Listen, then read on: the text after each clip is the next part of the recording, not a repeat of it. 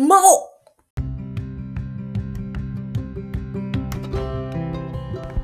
はい、こんにちは。ピンチはチャンス激励マダムの魔王です。ということで、おはようございます。今日は朝9時42分に撮っております。すごい今日、音聞こえますかね？聞こえないかな？やっぱりですね、草刈りが続いていて、もう、あの、どの時間に撮っても一緒だなということで、今日はこの時間に撮っております。でですね、今日のテーマはですね、悩みに対してですね、最悪想定してますかって話ですね。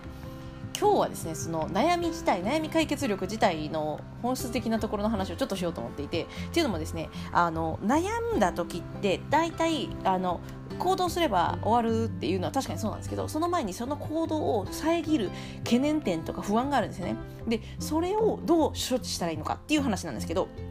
答えは簡単で最悪想定をすることです。で最悪想定って何かというとじゃあその懸念が当たった場合最悪どこまで行くのかっていうのをガチで考えることです。これはですね日本人超得意なはずなんですよ。ネガティブ思考ですからね。でもですね単純なんかこうそうならないだろうみたいに考えようみたいな方もいらっしゃるんですけど逆なんですよ。それをどこまでもネガティブに突き詰めてどこまで落ちるんだ自分はどこまで行ってしまう可能性があるのかっていうのをですね見ちゃうと意外とですねそこからその不安懸念が取れるんですよ。そこを最悪見てると。最悪を見たらあここまで行くんだってことが分かるとなんか人間ってですね不思議なものでよく分からないものには不安は抱くんですけど最悪どこまで行くか分かってるものに不安は抱かないんですよ。むしろ、まあ、危機感はあるかもしれないですけどだからここまで行くからダメなんだやろうってなるかもしれないしこうなってしまうんだからこう対応しようとか。なんで見えてない最悪がどこまでかは見えてないからですね悩むっていうところが多いです。例えばですけど、えー、私は今産休に入っててあの赤ちゃん育ててますけどその前に産休入る前にめっちゃ悩んだことがあったんですよ。悩んだというかそその悩んだ時の風呂を思い出してるんですけどあのじゃあ一体自分は産休に入ったら働かなくてもちゃんと1年本当にやっていけるのかと。一応我が家はですね 車もあるしあの家もあるっていう老持ちの家族ですからね。2人で働くとは決めているもののそれで本当に足りるのだろうかって思ったんですよ。でそういう時に最悪想定です。簡単なのはお金は足りるんだろうかってなるんだからそのお金が実際にどういう動きをするだろうかっていうのをですねちゃんと調べるわけです。これにはですね簡単なことで自分たちが一体毎月いくら支出しているのかのリアルを数字を調べる。そして実際産休に入ったらいくらもらえるのかを調べる。もうこの2つだけです。収入と支出のバランスを調べる。そしたらですねうちは幸い黒字でいけそうってことが分かったからあそうか黒字でいけるのか最悪だからあの本当に確かに産休を取ったとしてもそれは全然あのお金的には回るんだってことが安心に逆に安心になったんですね。その時は、まあ、事実を明確にするって話だったから。なので逆に物を買う時に不安とかこれ買ってやっていけるかなとか、まあ、ローン組む時とか考えるじゃないですか。その時っていうのは結局は自分たちがその支出と収入の数字を見た時に本当に一致するのかとかそこまで最悪考えていくんですよ。でこれの、これはお金だからまだこう白黒はっきりするんですけどじゃあそれが、えー、結婚とかだったら結婚この人と結婚でいいのかなって悩むとするじゃないですか。これはですねめちゃくちゃ簡単でその人のいいとこしか見えてない時あるじゃないですか結婚とかね盲目になりやすいんで。でそういう時こそですね最悪を考えるんですよ。例えばその人があのー、ですか体が障害になりました。働けなくなりました。で介護しなきゃいけません。それでも一緒に結婚してあの一緒に生きていくって思えますかとか。そういうふうに考えるんですよ。で私の場合は夫がどんな状態であれ私は夫に養ってもらおうなんていうふうに思ってないので一緒に共働きで過ごしていくからどっちかに何かあった時はそれはお互いがどっちかが面倒見るのは当然だよねって思ってるしあとはあとはですねあの相手の欠点みたいなとこあるじゃないですか。例えばうちの夫だとあの動くまでが遅いんですよ。どうしても考え込むタイプのなんか自分でしっくり来た時はめちゃくちゃ動き早いんですけどしっくり来ないうちはですねあのしっくり来るまで動かないんですよ。で私はどちらかというと何でもひらめいたら動いてしまうタイプなのでその動きが遅く私には見えるんですね。でそれが最悪想定でなるどうなるかというとなんか自分がしてほしいって思った時に全然やってくれないこの人は結局やってくれないかもしれないってなってもそんな相手でいいんですかって話なんですよ。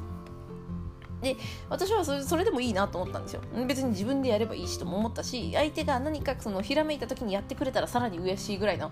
最悪だからどこまでも低く見積もっていくんですよ相手を。でそれでも一緒に関わっていたいかと思うかなんですよ。なんかですね不思議な話なんですけど結婚で言えばそういうなんか長い付き合いの契約じゃないですか。だから相手のいいところを見るのも大事なんですけどあの恋愛はねいいとこ見て楽しんでたらいいと思うんです。で嫌なところが目立ってきたらやめたらいいと思うんですね。そうそうじゃなくて結婚は逆に長期戦だからこそ悪いところを見てどこまでも悪いところを見てそれが最悪悪くなる可能性も考えたんですよ。なので私の場合夫はまたあのどちらかというとあんまりこう人の気持ちを踏み踏みにじりたくないタイプでという選択の思考の人ではあるのでまあ不倫はしないだろうなと思ってます。でもじゃあそんな夫が不倫したらどうするどうするって私も考えたんですよ。でもそこまで考えてもやっぱりそれでも今の夫でいいなと思ってかつその夫が不倫してもいいなと思ったんですよ。なぜならあの前にちょっと話しましたけど愛愛っていうのは基本的には愛するは相手を受け入れることだから例えば相手にとってね私が何も一番じゃなかった時があるとする。もしくは私以上に恋愛心を抱くような人に出会ってしまったとするじゃないですか。そしたら、まあ、相手の立場で考えるとその人にとっては私っていう妻よりもその人との恋愛の方が大事なは大事というか新鮮なわけじゃないですか。貴重なわけじゃないですか。でその人は一生に一度しかない今の体感を楽しみたいかもしれないじゃないですか。そしたら私としてはそれを尊重してあげた方がいいんじゃないかって思うわけですよ。まあもちろんね相手その自分の夫だけじゃなくてそれには相手が出てくるからその相手の気持ちを考えるとどうするべきかなっていうのは思いますよ。でも夫が結果的に不倫してしまったとするじゃないですか。だとしても、まあ、それは受け入れるしかないなって思ってるんですよ。なんで自分が相手にとってナンバーワンじゃなかった時の結果も受け入れようともそこぐらいまで思ったんですよ。なんでそう思えるかって言ってもねなんなんていうか生物的なものもあるし人生って一緒に一度だからそう契約してしまうと他の人がね他の経験ができないっていうのがもしかしたらもったいないかもしれないじゃないですか。私は夫にめっちゃ惚れたタイプだったから私にとってはナンバーワンでいいんだいいんですけど夫にとってそうだったか最終的には分からないじゃないですか。夫の中にしか答えはないから。だからそれがもし違うんであればそのナンバーワンに出会ったかもしれない時を楽しみたいっていうのはもし相手の女性がね本当に心がなんかこう強い人であれば揺れないとか一度きりみたいなことになるとかそういうことであれば可能性はあってもいいんじゃないかなっていう。まあなんかなんていうんですか悪いことだと思いますよ。あんまり良くないことですよね。ただ私が悪いと思ってないあのその夫もなんかこうその瞬間を楽しみたいという願望がある。かつその相手の女性が傷つかないってなるなら結果的には悪いことでもないのかなと思ったりして。なので正しいってねめっちゃ難しいと思うんですよ。何が正しいかって法律で書いてることが正しいかっていうと一応国にその国に属している限りそれを守らなきゃいけないっていうのはあるんですけどそれがじゃあ正しいかって言われるとなんかね結構相対的にはなります。だからあのだからこそ関係性なんですよね。その状態において誰か悲しんでる人とか誰か不利になる人はいないか不利益になる人いないかっていうのが大事だなと思っててそういう条件下が全部揃う中ではなんかこうね可能性はあるなと思います。ただ人の死に関して言えばね死をコントロールしていい人なんていないと私は思ってるタイプなんですよ。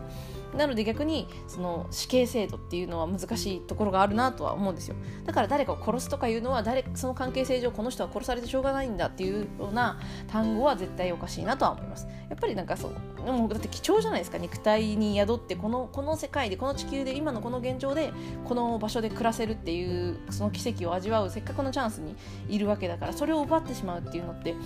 うんまあ、何をするかにもよるのかもしれないけどそれを奪っていいのかなっていうのを私自身は疑問に思ったりするタイプなんですよね。まあ、そうちょっと話はずれましたけどとにかくですね最悪想定です。世の中のことの悩みの懸念っていうのは大体ですねその懸念がふわっとしててどこまで落ちるかを知らないし知ろうとしてないんですよ。もうそのふわっとしてるなっていう状態に混乱してる状態なんですよ。だからその状態に混乱するっていう次があることを気づいてほしいですね。その次はですねその混乱している状態をそこがどこまで最悪いくのかっていうのを考えるってことですね。それそれを考えてそこまでちゃんと見抜くとあそういう事実になる可能性が高いんだなっていう最悪が見えたらですねそれ以外のことってもうなんていうか全然大丈夫になるじゃないですか。なので次の悩みを解決するための行動に移ってくるんですよ。なのでですね悩んだ時にはまずは最悪想定です。自分に悩んだ時だけの最悪想定はちょっとずれるんですけど自分に悩んでる時はねその最悪想定を自分で見えに見え見えづらいからって意味で。でも大体の悩み人間が大体悩むことっていうのは未来への懸念か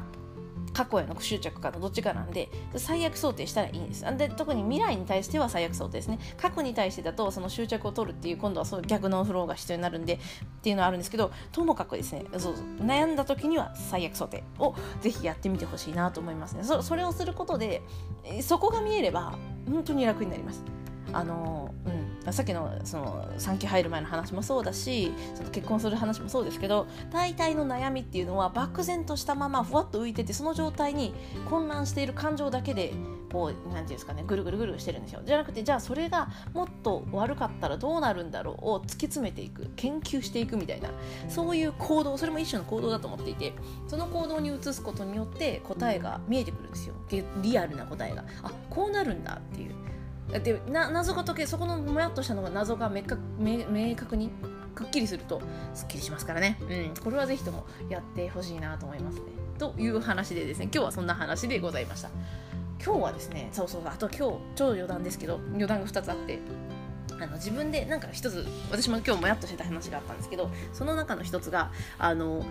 過去の中二の自分を育あのあと救いたいから今の活動は無料でするって言ってたんですけどじゃあその無料はどこまでも無料なのかなっていうのが自分の中で疑問だったんですよ。どこまで無料になるんだろうこれっていう。でも思ったんですけどあのワークショップを私はしたいなと思ってるんですよ。ワークショップっていうのは体験型の講座ですね。で私はその自分あの悩み解決力っていう概念とか理論をカレッジ上であの YouTube 上でカレッジ作るんですけどそのカレッジ上で展開する。それは全然無料でいいと思っててそれをリアルで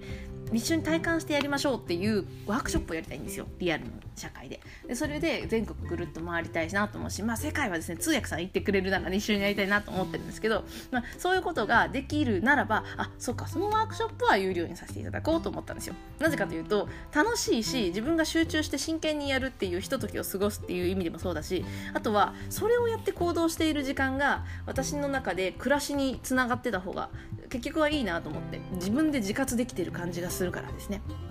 なのでそこを優勝にすればいいんだなっていうふうに自分の中で答えが出てあこれもまた一つすっきりって感じでですね。自分の中でその前に宣言したことをどこまでやるのかが曖昧だったなと思ってっていうのに対して一つすっきりしたのとあとはですねそうあのテーマこの番組「ザ・マン」はですねテーマを決めてるんですけど毎回毎回そうね。でそのテーマなんですけどなんか明日これ言おうと思ってあこれの明日言おうってそのひらめくじゃないですか。そしたらやっぱひらめいた瞬間に録音がした録音した方がいいなっていうのが今の思ったことです。いやなぜかというと録音しておかないとやっぱ鮮度がね落ちると全然こううん、なんか昨日の特に収録とかもつくづくそうだったんですけど一昨日ひらめいた時はこれめっちゃ大事な話だと思ったんだけど昨日喋ってるとうん大事なんだけどいい話だけどなんかあの時の興奮はないなって思っちゃって。なのでですねちょっと収録制にしていこうと思います。なので自分がねその瞬間にあこれだって思った時に撮るっていう方策で今度はですねやっていこうと思っております。というわけで、えーと、悩みですね。楽しく解決していください。ということでですね激励マダムの魔王でした。